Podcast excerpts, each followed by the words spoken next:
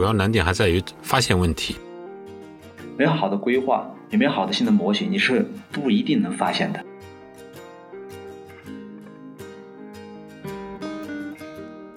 其实很多时候，性能的瓶颈并不是某个模块它多慢，它很多时候是集成起来。这种时候，其实它不是一个性能问题，就是说不是因为并发大了之后我有性能瓶颈变慢了，而是确实我们找发现了一个 bug。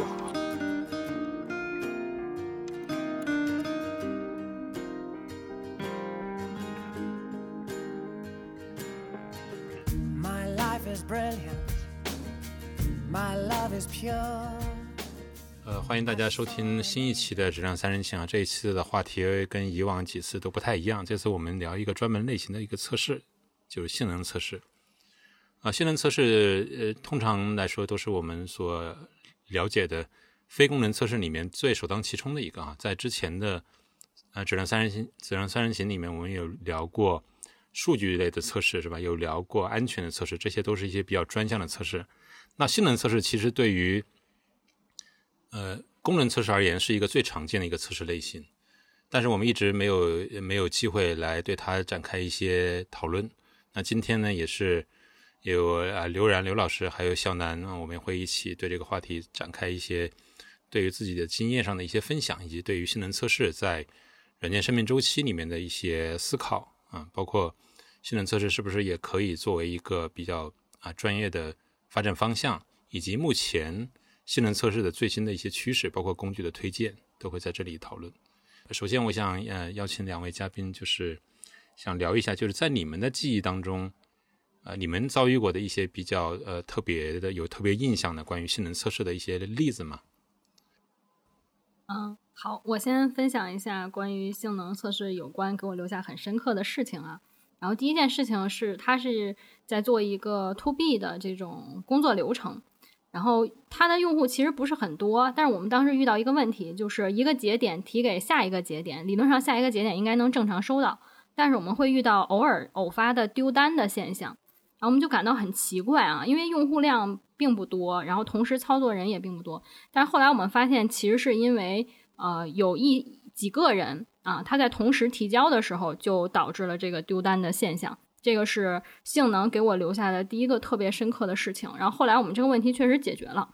然后第二个问题也印象比较深啊，是让我们觉得有点痛点的事情，就我们在测试环境新增了一个接口，在测试环境测的时候性能完全没问题，而且表现还挺良好的，然后我们上线以后发现这个接口就挂掉了，没法响应了，后来我们就分析一下，就是线上它的数据量、数据的多样性都比较复杂。然后在我们测试环境，就是批量造的数据很规律，而且量也不是很大，没有那么多，所以就是测试环境得到的性能 OK 的结果，在线上其实是不工作的。那这两件事情是性能给我留的比较深刻印象的两件事情。呃，我其实深刻的问题比较多，然后如果一定要选两个，我觉得可以选两个比较典型的。其中第一个典型的就是说并发少。然后第二个是并发多，很多时候我们并发多其实是为了测试它的性能瓶颈，找到性能瓶颈，找到性能问题，然后去优化它。但很多时候其实并发少的时候，我们其实也是会发现除了性能瓶颈以外其他的问题。什么意思呢？就像我们做的一个呃 CRM 系统，它里面有个 upload 的功能，就是 upload 一个文件。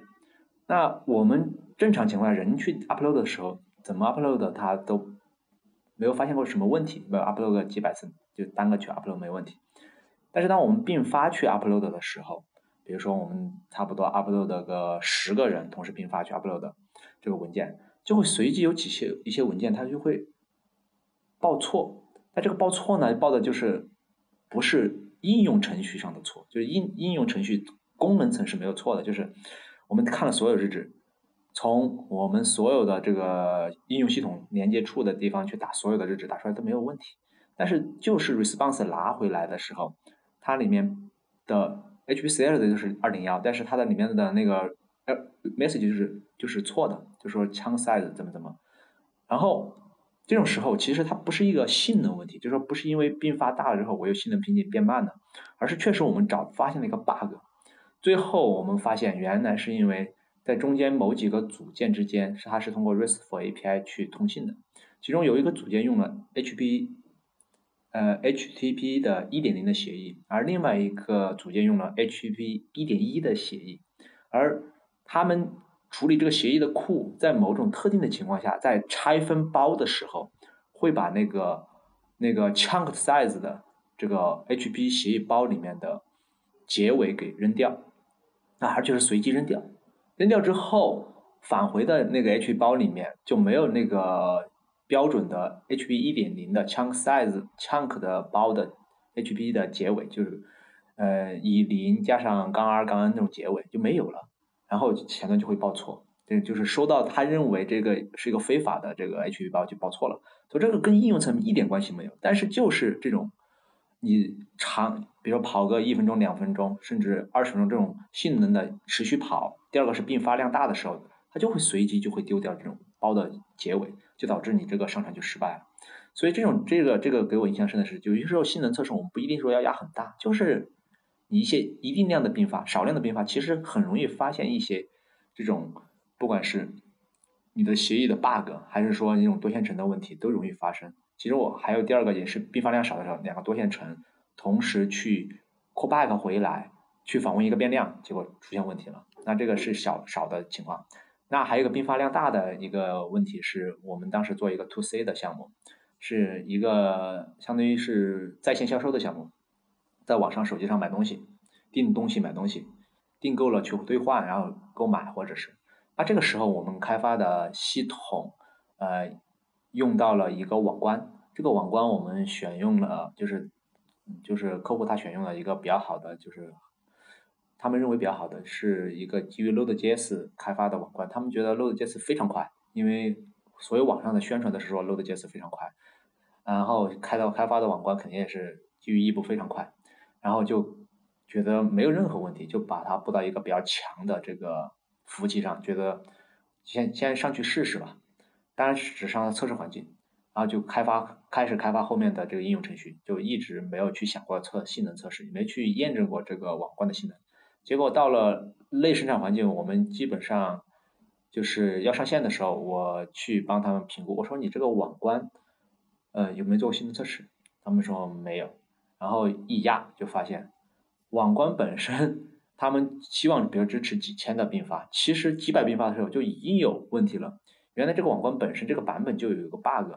然后在几百并发的时候，就算机器再好，它也是会有性能瓶颈，特别是它处理的时候。所以这个时候，很多人他会认为性能的主要问题可能是自己的系应用系统的瓶颈或者数据库的瓶颈，而往往忽略了网关。这也是我关于第二个印象比较深、比较典型的。OK，呃，听了你们俩分享的经验啊，我觉得还是挺特别的，是因为在我的印象里面，或者说在更多人的这个印象里面，性能测试首当其冲的其实都是跟并发量大有关系。请求的太多有关系，但其实我们发现，当我们真的识别到性能测试的问题的时候，你会发现这个问题很有可能是因为，哎，代码的 bug 了呀，或者是一些网络的问题，甚至是在底层底层出现了一些问题。这个不全是有表面上看到的，因为仅仅是因为访问量大所造成的啊。现在我想把这个问题稍微往回拉一拉，就在我们定义测试策略的时候，比如新启动一个项目，或者是进入一个遗留系统项目的时候，当我去准备测试策略的时候。你们一般会把性能测试，呃，定义成什么样子的呢？通常我们会接到一些需求，会说，哎，我们这个要能承受一万个用户同时访问。我想那是一个非常粗糙的一个需求。那在测策略的时候，在对性能需求还不是非常清晰的时候，你们你们通常会做什么呢？呃，在做策略的时候，我可能通常会看这个性能测试它的具体的需求。啊，因为嗯，大部分来说，性能测试基本上都是自动化的啊，因为这个用手动的方式，这个是很难测啊，所以基本上都是使用工具来做测性能测试。然后如果说嗯，需求更多的是基于前端的表现的啊，那我可以把它大概归成这种，比如它是用自动化测试的工具去评价产品，然后看看前端的性能是不是能给用户造成一些体验上的困境。那这个是一方面，另外一方面，如果说就是可能前端用户他不太直接感知这个性能的需求，那大概就是作为支撑性需求，可能是比如说它是面向支持团队的、面向技术的，然后可能是说，嗯，如果有性能问题造成了内部的一些数据错误或者是处理逻辑的问题，那这个前端用户可能不直接感知。所以说，我会通通常会想，这个事情它主要发生在前端，还是主要发生在后端的服务或者是接口或者集成？那这个是一个思路。嗯，刚才其实还有一个问题，第一个问题说的是，呃，性能测试大概在策略里是一个什么样的位置？另外一个问题其实是说，嗯，我接到的这个性能测试的需求可能比较模糊，比如说是支持一万用户这种哈。那其实我这边的思路一般是，我可能会实际评估一下，不会说，呃，直接接到这个需求是什么样就是什么样。我可能会是，比如说它是一个基于已有的线上的服务，我可能会去线上评估一下。以以往的这种使用情况，它的最大的可能的并发量，再加上一些比如说特殊的并发的场景，然后去综合考虑留一点 buffer，然后再去把这个我们大概率呃大概设计出来这个性能指标去跟团队和或者是客户用户去 align 好，然后这个是我们这个把一个模糊的需求变成一个细化的能够直接测试的需求的这样一个过程。就我这边的思路，好，看看刘老师。我的经验是，在性能测试里面，一般来讲存在两种情况，一种情况就是我们一定要拿到相应的性能需求，我们把它当成 AC，它去过。那刚才提到问题是说，假设我们现在没有明确的 AC，那就是另外一种做法，就是我们去。找到我们的性能瓶颈，并把并且把我们的呃找到我们的性能极限，并把我们性能极限测试下的所有的数据拿出来呈现出来，给整个团队包括客户去解释。那我们现在系统就只能支持到这么多，然后你是不是能接受？不能接受，我们就优化。一般是这两种思路。但是如果有第三种情况，就是用户提一些。不是很明确的性能需求，比如说我说我要多少个在线用户，那这种情况是最麻烦的，因为如果真正做过性能测试的人知道，性能测试里面有几个关键指标，像 TPS、QPS，或者是说 concurrent user 就是并发用户数，和真正这个系统的在线用户数就并发在线用户数是两个概念，所以说当用户说我的需要系统支持多少个在线用户数，而没有明确说我需要多少。TPS、QPS 没有明确说我是在多少并发用户数下同时操作某一个功能的时候，你要达到什么 QPS？没有这种需求的时候，这种时候就需要去先要么确认，什么意思呢？就是说清楚它这个指标怎么能换算成我们的指标。这种换算其实网上每个公司有自己的公式。从我角度讲，如果能找到相应的提指标的人对应的技术的接口的人。那我们应该去跟他真正的聊技术指标。那如果没有这样的情况，只有这种 high level 的，那一般情况下是需要尽可能的跟他解释你的这种虚拟指标 high level 虚拟指标和真正的技术指标的映射关系。如果对方听得懂，那当然是最好的。那我们就可以相应的把这种指标换算成我们的技术指标。如果没有，那还是我那句话，我只能反过来找到我的性能极限之后。把这个呈现给客户，然后通过一些公式去计算，然后告诉他我们现在就这么多，然后换算出来大概是什么样的情况，然后如果合适，那我们就是满足新的需求；如果不合适，我们还可能要继续优化。一般是这种套路，它这种公式很多，所以说如果有兴趣的可以下来讨论，也可以去网上搜一下。那如果说新的车怎么做，我觉得关于就是测试策略的问题，但是策略策略什么地方，一般来讲。性能测试就两个策略，一个策略就是你功能开发完，那我就开始做性能测试，就系统级别的，然后测到有问题修，然后上线，或者是上了线之后，我们再测，然后再修上线。那第二种策略就是我们基于敏捷测试的那种持续持持续集成、持续测试的概念，就是当我一个功能一个功能开发的差不多的时候，就基本上可以算可以放到测试环境的，那这个时候我就开开始去在测试环境开始测它，因为一个功能也就一个或者几个 API。对不对？或者十几二十十几个 API，最多复杂的哈小的可能就几个 API 就完成一个功能。那这个时候我可以把相应的测试脚本写好之后，就放在测试环境，每天晚上或者是每个周末跑一次，不是每天每天晚上跑一次，然后看一下它的性能基线是不是随着我们的项目在变。比如说今这个星期我们跑出来，可能十个并发就达到 timeout，就达到呢呃有有百分之一的 timeout，啊呃 mean time 时间是三十秒。那下个星期由于代码的不断的更改，啊就可能出现百分之二十 timeout，那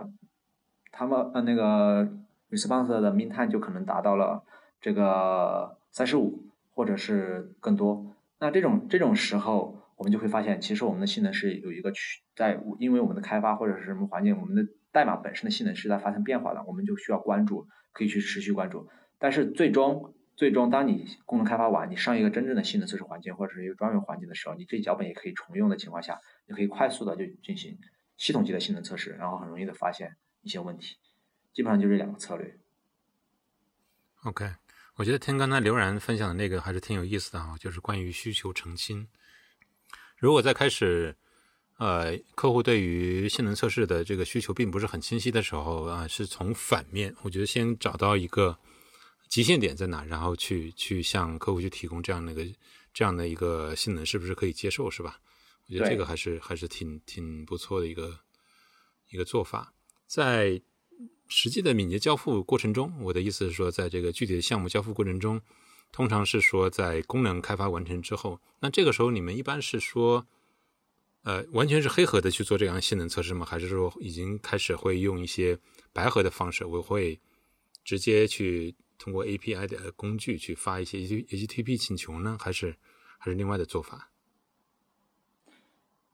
通过外部系统，你要做性能测试，肯定是做 HTTP 请求啊，因为。外部性能测试分两部分，一部分是 UI，一部分是 API。所谓的 UI 是什么？一般来说，UI 就是静态资源，像 HTML、CSS，它一般会放在一个 cache 或者 C 呃 CDN 上面。那这个时候，其实它的那种并发的请求性能一般不会出现什么问题。当然，也可以测一下，就是拿这些 resource 拿下来之后，只是不同的浏览器它去 render 这个 UI 产生的性能。他说这个其实跟服务器没有任何关系，呃，没有很大的关系。基本上是没有什么关系，那就是主要看我的前端 browser render，render 一个是 render，一个是执行的 JavaScript 的效率没问题。因为有些时候你可以看到有些 Web APP 它很慢，它有可能不是服务器端的 API 响应很慢，就是前端的浏览器或者是手机它执行这个页面中的 JavaScript，因为写的有问题嘛，就比如说一些循环、一些思索，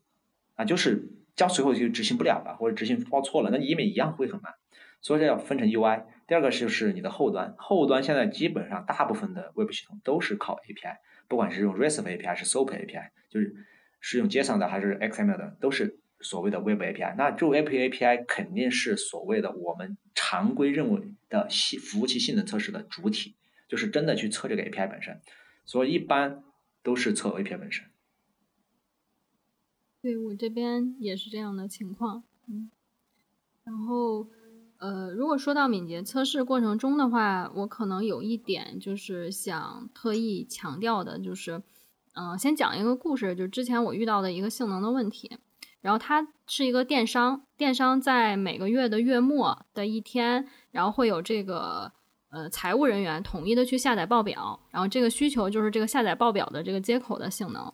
但是结果那那个同时上线的，除了这个功能以外，还上线了一个类似市场活动的，然后也会有大量的用户在做其他的操作。就如果你单独测这个市场活动，单独测那个下载报表，其实都没什么问题。但是这两件事情发生在同一时间的时候就有问题了。所以说这个事情，嗯，可能是我们在做测试的过程中，就是不能单独的把性能测试作为独立的一个去测，也要考虑到我们本次上线的其他的。功能是之间是否有影响？我不知道我表述清楚了没有？就我感觉可能还是很有影响的，有的时候。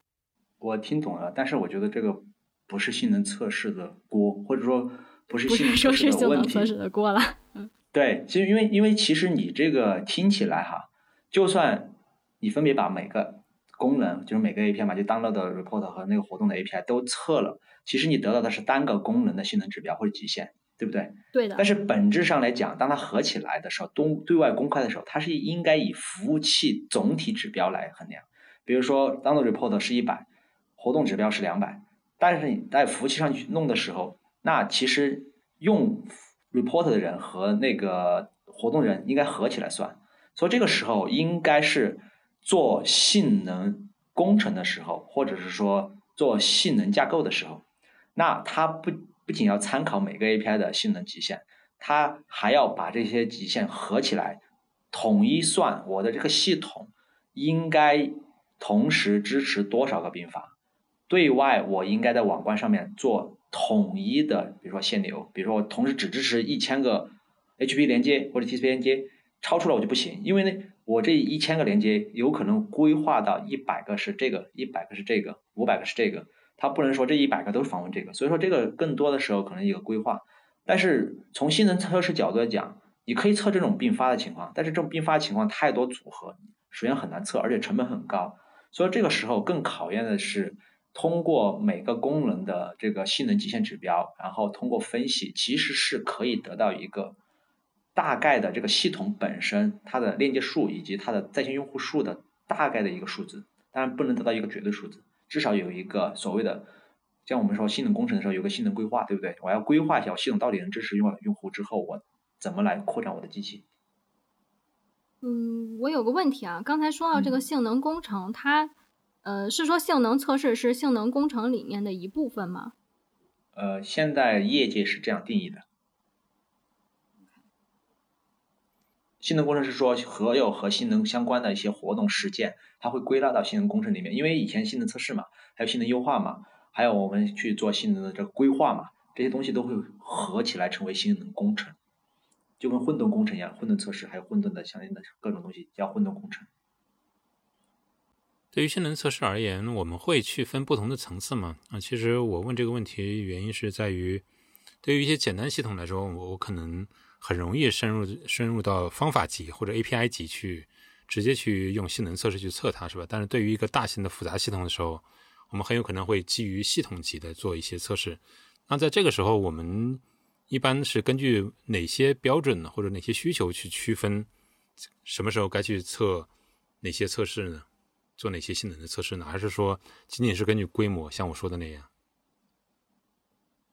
我尝试理解一下，就是这个问题是说，我们性能测试，比如说会有哪些类型？我们在什么时候做哪类测试？是这样吗？对，我的我的问题是，性能测试会分不同的层级吗？还是说，通常在一个正常的项目里面，我们从这个底层，从方法级、API 级到模块组组件级到系统级，都会做这种性能测试？还是做会做怎样的规划呢？我这边收到的需求主要就是一个是前端性能，另外一个是 API 级别的性能，然后基本上我没有收到过其他的，好像算法有过，但是基本上也可以当做这个算法暴露对外的 API 这样去测。呃，我尝试理解一下吧。我觉得可能凯峰的问题更多是说，类似于像测试金字塔一样。啊，我们有单元测试，有集模块测试，有 component 测试，有集成测试，然后有 API 测试，有 UI 测试。但是性能这个，我觉得是不一样的。就是一般来说不会这样去做，因为性能测试有两个问题，一个是资源不足。一般来说，性能测试不可能配备那么大的资源让你做那么多级别的测试，这第一个。第二个是性能测试本身来讲，它耗时就比较长，因为它很多时候可能测一些东西要运运行很久。需要占用服务器很久，或者它要资源也很多，所以说它本身来讲它就比较耗资源。所以说，一个是资源不足，第二个它本身耗资源，导致你就很难去做很多东西，这是第一个。第二个是什么呢？第二个是说，本身来讲，性能测试我应该是尽可能发现我的性能瓶颈，但是我如果从很多细的级别去保证去做这个事情。其实很多时候，性能的瓶颈并不是某个模块它多慢，它很多时候是集成起来的这种呃合起来的时候，很多条件在很多特定条件下，它会变得有点慢。就像我举的例，它很多时候是线程死锁了，你看见两个线程死锁了，就算系统就很慢很慢很慢很慢。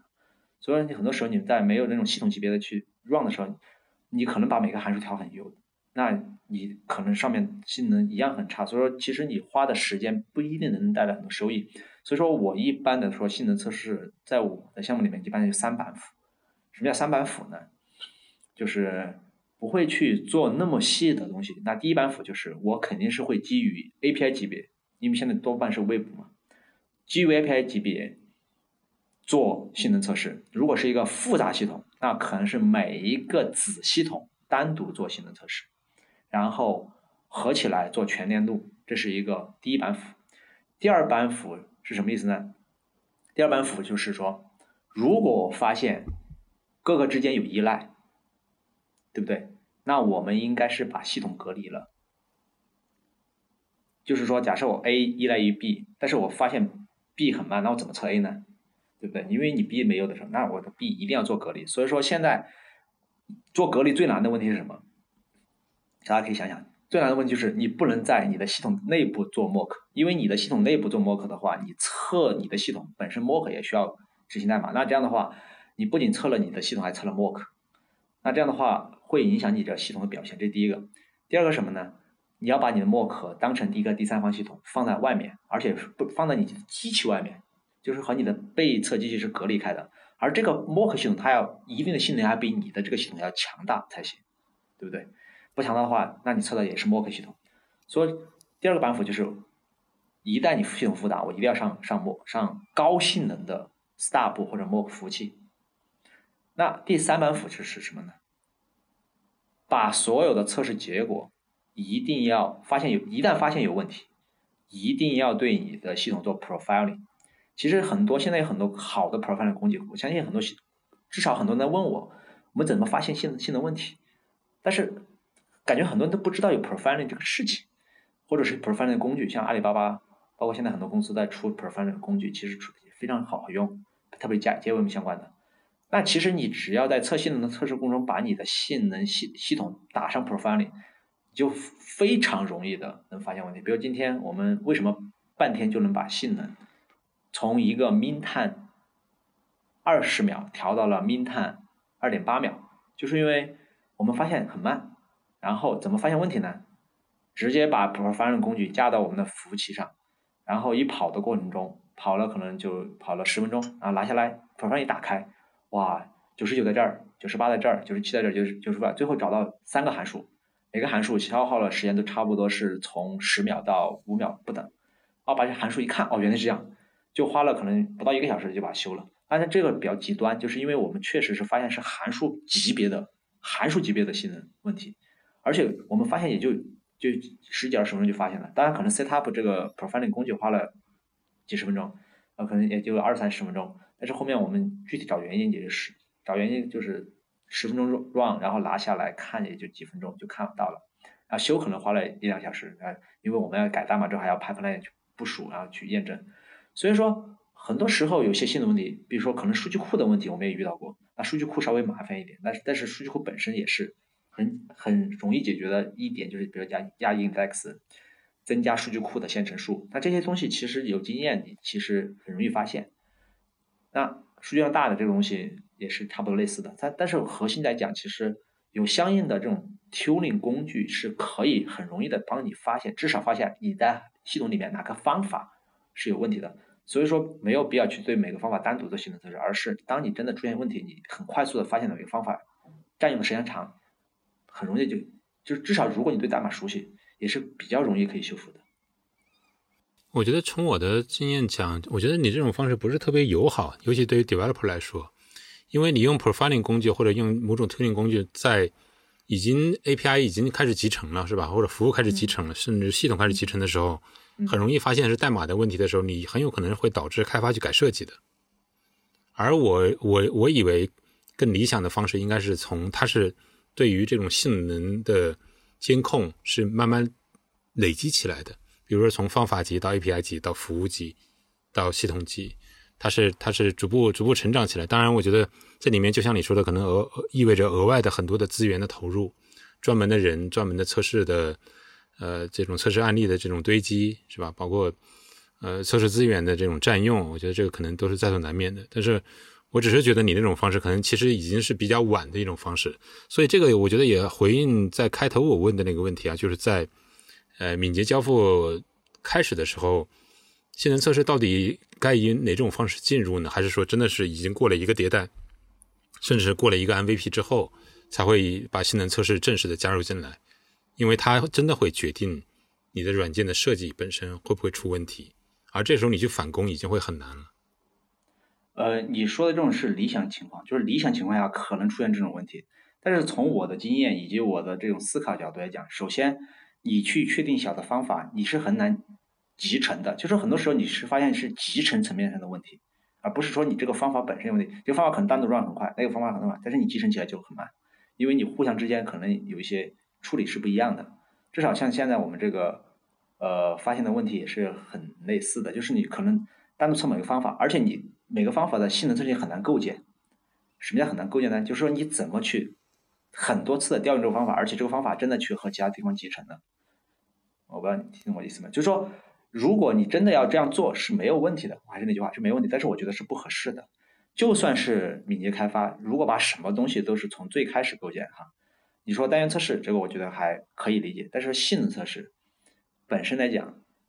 它是投入是非常大的。如果你从底层开始做。第二，没有很多人去研究过基于方法或者基于模块级别的性能测试工具，这也是可能大家都想过为什么不去做，然后呃为为什么不做，是大家可能都想过的问题。这第二个，第三个，我从思维角度去意识去思考这个问题。我们的敏捷肯定是也有有一个投资回报比的。我们到底觉得我们的设计有可能出现性能问题而改架构的概率一个一一有多大？第二个，当我们一个功能出来，请注意是一个功能出来，并不是所有的系统完成的，只是一个功能出来就对这个功能已经集成好了之后做性能测试，会比你这个功能，比如开发两周，那第一天开始做，到底能真的能得到多大的优势？这个是我觉得是值得商榷的。所以我觉得性能本身来讲，它影响的面方面很多，很多时候可能优化一个性能问题，并不是改架构，可能是加一个什么东西就可以了。就是说，优化性能本身也是一个。可以有很多方法的，所以这个从这种角度的思考的话，我觉得是没有必要体现到那么浅，从方法级别去做性能测试的。不管是从资源，还是从现在的得到的经验，以及现在软件的规模，我看到的情况，我觉得是没有必要的。嗯，我这边看到的就是可能更悲观一些，通常都是比如说我的产品或者我的项目遇到性能的问题。然后让大家很痛，然后才会有这个性能测试的规划。就是在最开始的时候，基本上不太有一个嗯性能测试的规划，除非我明确的知道我这个产品开发出来肯定会有性能问题，比如说我是这种应对秒杀的场景啊，或者这有高分发的场景。此外的话，那基本上就是会在这个系统已经完成 MVP 之后，然后已经线上运行一段之后，我们才知道哦，我们其实需要加性能测试。啊，然后，呃，但是有一点需要提出来，就是我们大概每个迭代，我们都会知道开发哪些功能，然后这个功能它是会新增接口也好，还是会修改已有接口也好，这些是我们知道的。所以，我们其实，在呃这个迭代的范围出来以后，大概就能知道有哪些功能是需要性能测试的。那所以，开发在开发这些功能的时候，就知道我要有性能上的关注。对，这个是一个可以更早知道预知的一些事情。对，等于说，如果我们已经知道，呃，这个服务或者说这个系统对于性能来说是一个非常敏感的事情的话，那也许从啊 story 级别的时候就已经开始非常关注这个事情，甚至在 story 级别去做这样的性能测试了，是吧？我觉得更多的是依赖于开发或者依赖于测试对于这个事情的敏感度以及经验。呃，有时候甚至依赖于产品经理或者 BA。因为如果我们的系统频繁的跟外部集成，而且我们又知道会有这种性能的 concern 的时候，其实，在做这个功能规划的时候，我们的 BA 就会想，哦，这块需要一个支撑性需求，就是它这个接口大概得支持多少的并发，这种是会有提前考虑到的。